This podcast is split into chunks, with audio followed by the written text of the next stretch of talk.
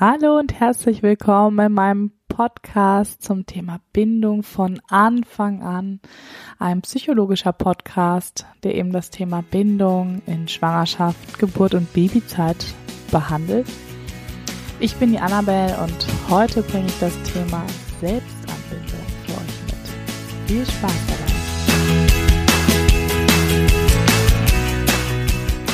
Vor der Mutter- oder Eltern-Kind-Bindung kommt die Selbstanbindung. Puh, was bedeutet das? Das ist einfach und logisch. Wenn du selber nicht bei dir bist, nicht an dich angebunden bist, sozusagen offline bist, dann hat das Kind ebenso nicht die Möglichkeit, bei dir anzudocken. Ähm, ich erzähle euch mal aus meiner Erfahrung mit den Babys nach traumatischen Geburten, den sogenannten Schreibabys. Da ist es so, die haben eben auch was Schweres erlebt, wobei nicht jedes Baby traumatisiert ist nach einer schweren Geburt. Das ist auch nochmal wichtig zu sagen ähm, was für einen ein Trauma ist, ist für anderen eine, ein schwerer Tag oder ein blöder Tag gewesen. Also das gibt sehr große Unterschiede in, im individuellen Erleben von Situationen. Ja, also wenn du das Gefühl hattest, die Geburt war traumatisch, das heißt nicht, dass das für dein Kind so war, aber es kann eben durchaus so sein, dass dein Kind das genauso erlebt hat und dann in sehr langen Schreiphasen das präsentiert und immer wieder hochholt es ist einfach dann häufig die Situation so, dass die Mutter ja selber noch verstrickt ist in ihren ambivalenten Gefühlen, weil die Geburt vielleicht nicht so gelaufen ist, wie sie sich gewünscht hat. Die Geburt war sehr schwer, sie war traumatisch, sie ist vielleicht äh, nicht so geendet, wie sie sich das vorgestellt hat und ähm, ja, hat damit einfach noch zu kämpfen, weil ihr System noch so ähm, erschüttert wurde von dieser Erfahrung, die wirklich ähm, für Frauen schrecklich sein kann. Wir sprechen viel zu selten unter, über Gewalt unter der Geburt, was ich hier aber auch noch anbringen werde in diesem Podcast, weil das einfach wichtig ist, dass das einen Platz kriegt.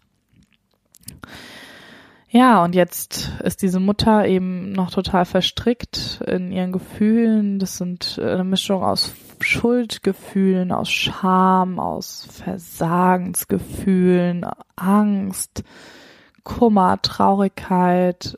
Das muss erstmal selber integrieren, verstehen, was da passiert ist und gleichzeitig ist dieses unglaublich kleine, zerbrechliche Wesen da, was gesehen, geliebt, gehalten werden möchte, was auch seine Geschichte erzählen möchte und was natürlich versucht irgendwo anzudocken. Und in der Regel docken die Kinder eben da an, an die Person im Raum, die eben online ist, die eben, ja, gut bei sich ist, geerdet ist, Atem fließt, entspannt ist, ruhig ist. Das sind solche Merkmale für Babys, wo sie merken, oh, da, ja, da kann ich andocken.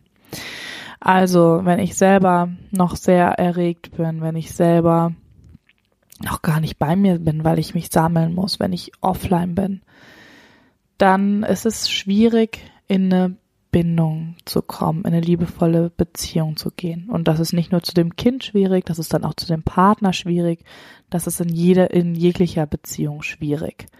Und das muss gar nicht jetzt durch eine Geburt verursacht sein. Das ist manchmal laufen Menschen auch einfach so offline durch die Gegend, weil sie eben ihre Geschichte haben, ihren Lebensrucksack, was auch immer da alles drinnen stecken mag. Und dann scheitern oft Beziehungen einfach an dem Punkt, weil die Selbstanbindung fehlt. Und die Selbstanbindung manche nennen das vielleicht auch Selbstliebe, ist dann vielleicht schon der, der, die höhere Stufe. Aber erstmal diesen Kontakt zu sich überhaupt wieder zu finden, das ist dann der erste Schritt, um wieder online zu sein. Sobald ich also den Fokus zum Beispiel bei einem Schreibaby wegnehme von dem Baby auch wenn er schreit. Ich bin für das Baby da, ich halte es. Aber ich bin nicht mehr so im Außen, dass ich quasi über ihm gebeugt und oh Gott, und was soll ich jetzt? Und du weinst schon wieder und oh nein. Sondern sobald dieser Fokus nach innen geht und wie fühle ich mich jetzt eigentlich? Wo sind meine Füße? Wie ist mein Atem? Atme ich überhaupt noch? Halte ich schon wieder die Luft an? Ist der Atem nur noch hier im oberen Brustsegment spürbar? Kann ich überhaupt noch Luft holen oder ist mir alles abgeschnürt? Sobald das passiert, passiert Selbstanbindung. Und die Kinder spüren das. Die spüren das sehr deutlich. Weil es, es hilft ihnen nicht, wenn einer völlig außer sich auch noch ist. Das äh, macht eine Negativspirale. Kind ist außer sich, Mutter ist außer sich, Kind ist noch mehr außer sich. Also ihr merkt, negativ, negativ, negativ, es geht immer weiter abwärts und das zerrt an den Kräften und es wird immer schwerer, diese Selbstanbindung zu finden. Und deswegen ist diese Selbstanbindung auch ein essentieller Teil der Arbeit nach traumatischen Geburten, nach dieser Erfahrung, nach schweren Schwangerschaften. Wieder zurückzufinden zu sich, wer bin ich überhaupt, was ist mir da passiert, wie kann ich das integrieren? Und dann aber auch wieder zu fühlen, was brauche ich, was, wie, wie ist mein Körper, wie, wie lagere ich mich, wo, wie stehe ich mit den Füßen auf dem Boden, wie atme ich. Die einfachste Übung, um so eine Selbstanbindung wieder in sein Leben zu bringen, geht tatsächlich über den Atem. Viele kennen das aus dem Yoga, in Pilates gibt's auch eine spezielle Atemtechnik, dass der Atem einfach einen sehr zentralen Part einnimmt. Und es ist auch so. Also atmen ist Leben. Und je nachdem, wie wir atmen, so leben wir, könnte man vielleicht grob sagen. Aber wenn du das Gefühl hast, ich muss auch mal wieder an meiner Selbstanbindung arbeiten, und das haben wir alle im Alltag ständig, dass wir das verlieren, dann geht das am einfachsten über den Atem. Und zwar erstmal nur dadurch, dass wir den beobachten dass wir schauen, wie ist der Ist-Zustand, also wie atme ich überhaupt. Brustatmung ist Stressatmung. Jetzt sei nicht gestresst, wenn du feststellst, dass ich, dass du zu 90 Prozent im Alltag Brustatmung machst, sondern beobachte es einfach. Der fließende Atem, der sollte natürlich ganz natürlich deine Bauchdecke heben und senken heben und senken. Viele Frauen haben sich das abgewöhnt, weil dann würde ja der Bauch etwas vortreten und das ist natürlich nicht den Schönheitsidealen ähm, passend. Also beobachtet mal, was passiert, was habt ihr euch vielleicht für einen Atem antrainiert über Jahre und was passiert, wenn ihr mal bewusst anders atmet, wenn ihr bewusst tief atmet. Und dann natürlich, das ist die goldene Kunst dann aber schon, das in Situationen zu machen, wo ihr ohnehin automatisch in die Stressatmung kommen würdet. Also zum Beispiel bei einem weinenden Baby. Oder wenn eure Kinder irgendeine geniale Idee hatten, die ihr jetzt nicht so genial fandet. Wie alle Teesorten auf dem Küchenboden zu einem großen Haufen zusammenzumischen reingehen und einfach mal atmen, bevor man überhaupt irgendetwas, irgendeine Reaktion den Kindern überzeigt. Also da sind wir alle total unterschiedlich. Für den einen ist das sowieso gar kein Problem, aber für den anderen ist das schon ein Thema zum Explodieren. Und das kann man auch sehr schön über den Atem, diese erste auflodernde Emotion beeinflussen. Das ist wie, dass wir uns äh, unsere Laune beeinflussen können. Wenn wir uns vor den Spiegel stellen und lächeln, auch wenn uns vielleicht gerade gar nicht danach zumute ist, dann vielleicht noch ein bisschen hüpfen, ähm, Arme hoch und in äh, Aktion kommen, dann werden wir merken, dass wir uns besser fühlen.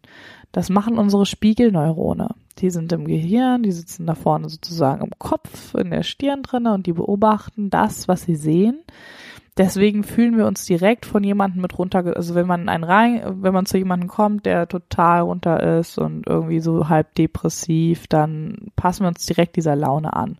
Das ist wie diese ansteckende Freude, wenn einer reinkommt und schon so strahlt und morgens so guten Morgen und dann ist das schon für die Morgenmuffel, oh Mann, jetzt fühle ich mich auch noch besser wegen dem. Ähm, ja, manchmal ein bisschen anstrengend, aber man merkt halt, es ist halt ansteckend. So, so Lachen ist ansteckend. Aber eben auch Weinen kann total ansteckend sein. Deswegen funktionieren ja auch Filme, Emotionen aus Filmen so gut bei uns, weil wir da natürlich dann auch mit Musik und allem werden wir zu diesen Gefühlen ähm, getrieben, aber eben auch durch die Spiegelneurone. Also du bist der Durchschnitt der fünf Menschen, die dich umgeben. Und wenn du dich eben selber anlächelst im Spiegel, dann macht sich das auch bemerkbar. Genau.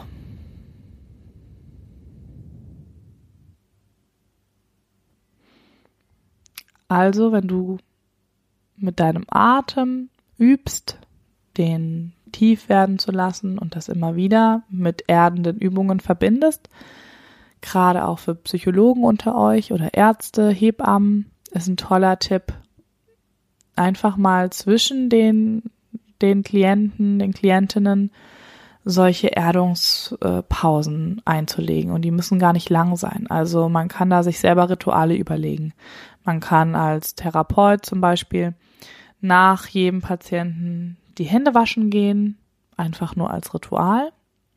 Und während das Wasser über die Hände fließt, atmen und erden. Also das heißt, die Füße auf dem Boden spüren.